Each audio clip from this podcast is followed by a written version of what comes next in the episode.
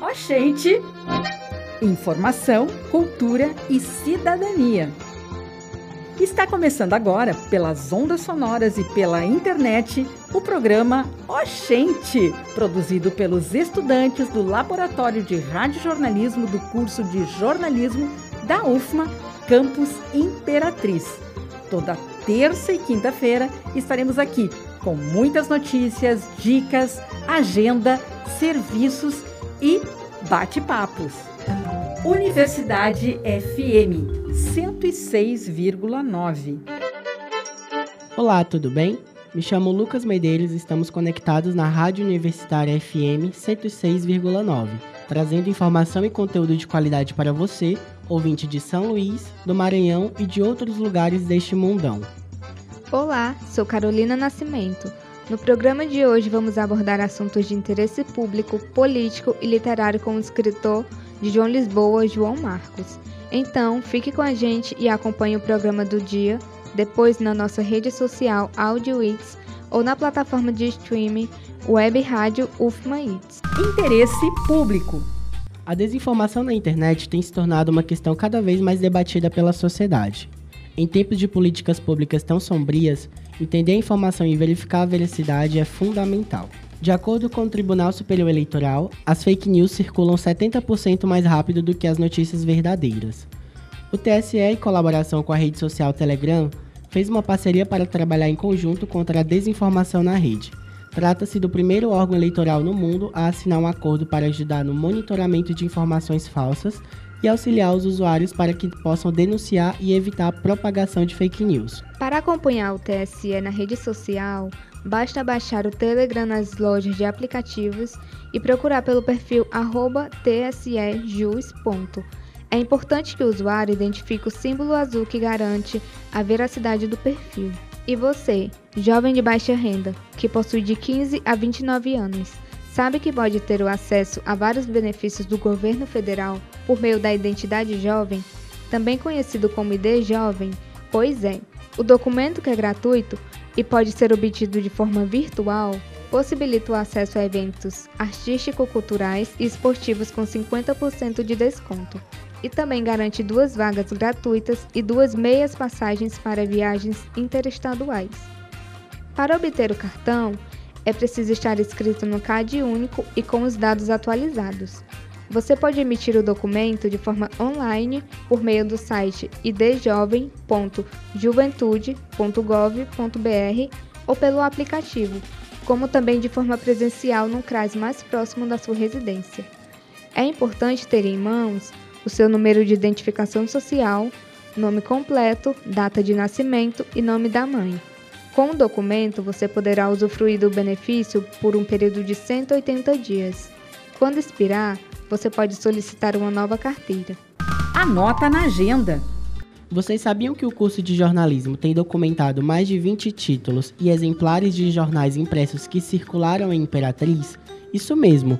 Fundado em 2010, o Acervo Histórico do Jornalismo Regional do Maranhão e Nacional é um importante espaço de pesquisas e de compartilhamento de produções científicas da área da comunicação. Sob os cuidados da coordenadora Rosiane Arcanjo e integrantes do grupo de pesquisa Jornalismo, Mídia e Memória, o local tem livros, revistas, documentos e jornais raros impressos. Então, se você tem interesse em conhecer um pouco mais, pode marcar uma visita presencial ou acessar o acervo digital por meio do site joimp.ufma.br. Entre livros. Como está a sua rotina de leitura? Que tal começar a ler sobre um romance que acontece durante o período da escravidão?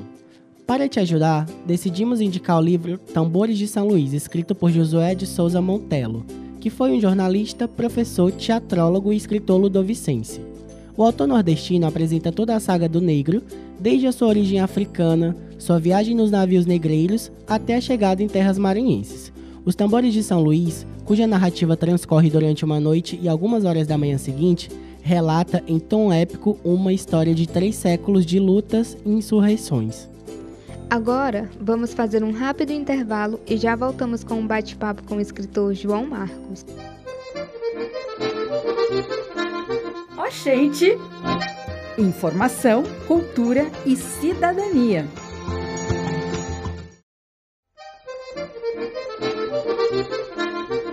Oxente! Informação, cultura e cidadania. Proseando! Hoje vamos falar com o escritor João Marcos dos Santos Silva. Graduado em jornalismo pela Universidade Federal do Maranhão, João vem colecionando uma série de obras e prêmios. Autor de livro-reportagem e literatura fantástica, o jovem participou com o conto Nifas de Lama na antologia Arrepende-se, publicada em 2019, e Cidades dos Mortos no livro Prenúncio do Medo, Morte, publicado em 2020. Ele também é autor do livro-reportagem A Sombra da Gameleira, Histórias e Memórias da Cidade de João Lisboa, lançado em 2021 e premiado pela Lei Aldir Blanc. Além de escrever, João também participou da organização da antologia Maldição do Tesouro. Olá, João Marcos, obrigado por aceitar conversar conosco. Como o jornalismo te ajudou no processo de se tornar um escritor? Então, antes de entrar na universidade, eu já tinha essa vontade de escrever. Eu já escrevi, para falar a verdade. Então, dentro da universidade, eu encontrei, vamos dizer que, ferramentas para aprimorar o meu texto. Só que dentro do, da faculdade, eu tive que escrever, tive que encarar um desafio, né, de escrever sobre a realidade, não somente sobre a ficção.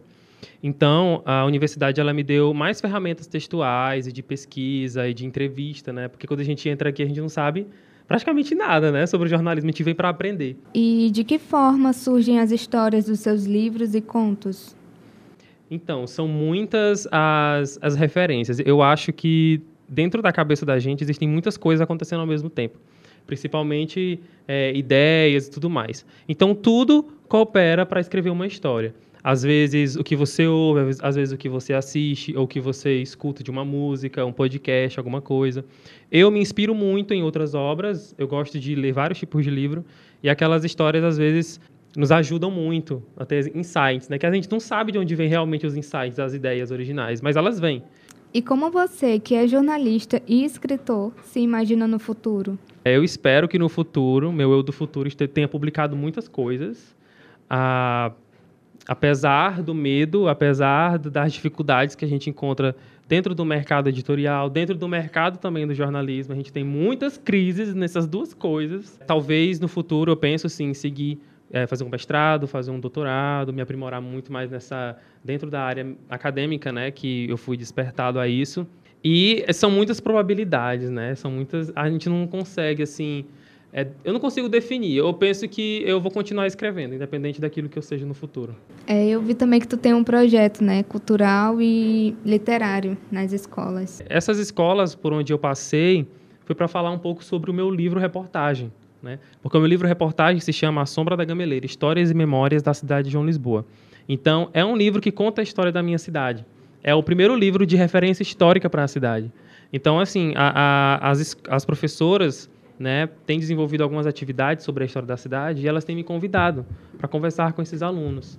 É, já que tu tocou nesse assunto de projetos culturais, eu tenho, eu tenho planejado né, um projeto e pretendo lançar ele daqui para o mês que vem, que se chama Ler Transforma, que, que tem um foco na distribuição gratuita de livros.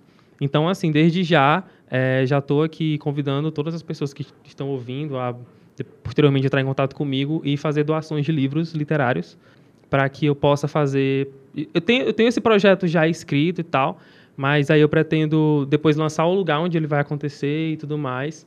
Mas o foco principal é esse de é, distribuição gratuita de livros. Muito obrigado. Nós conversamos com o escritor João Marcos e desejamos muito sucesso em suas próximas obras.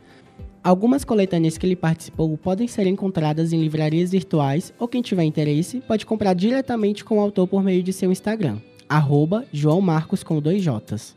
Histórias musicais. Em ano eleitoral, sempre nos vem à memória músicas que marcaram um difícil período da história do Brasil, a ditadura militar. Uma dessas canções é Como Nossos Pais, composta e gravada pelo cantor cearense Belchior em 1976, que faz parte do álbum Alucinação.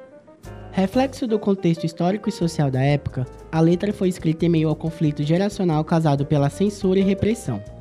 Regravada por vários cantores, a canção se tornou imortal na voz e interpretação de Elis Regina, em 1976. Como Nossos Pais, é uma música que marcou e continua marcando gerações. Não quero lhe falar, meu grande amor, das coisas que aprendi nos discos quero lhe contar como eu vivi e tudo o que aconteceu comigo. Viver é melhor que sonhar. Eu sei que o amor é uma coisa boa. Mas também sei que qualquer canto é menor do que a vida de qualquer pessoa. Por isso, cuidar do meu bem. Há perigo na esquina. eles venceram. E o sinal está fechado para nós que somos jovens.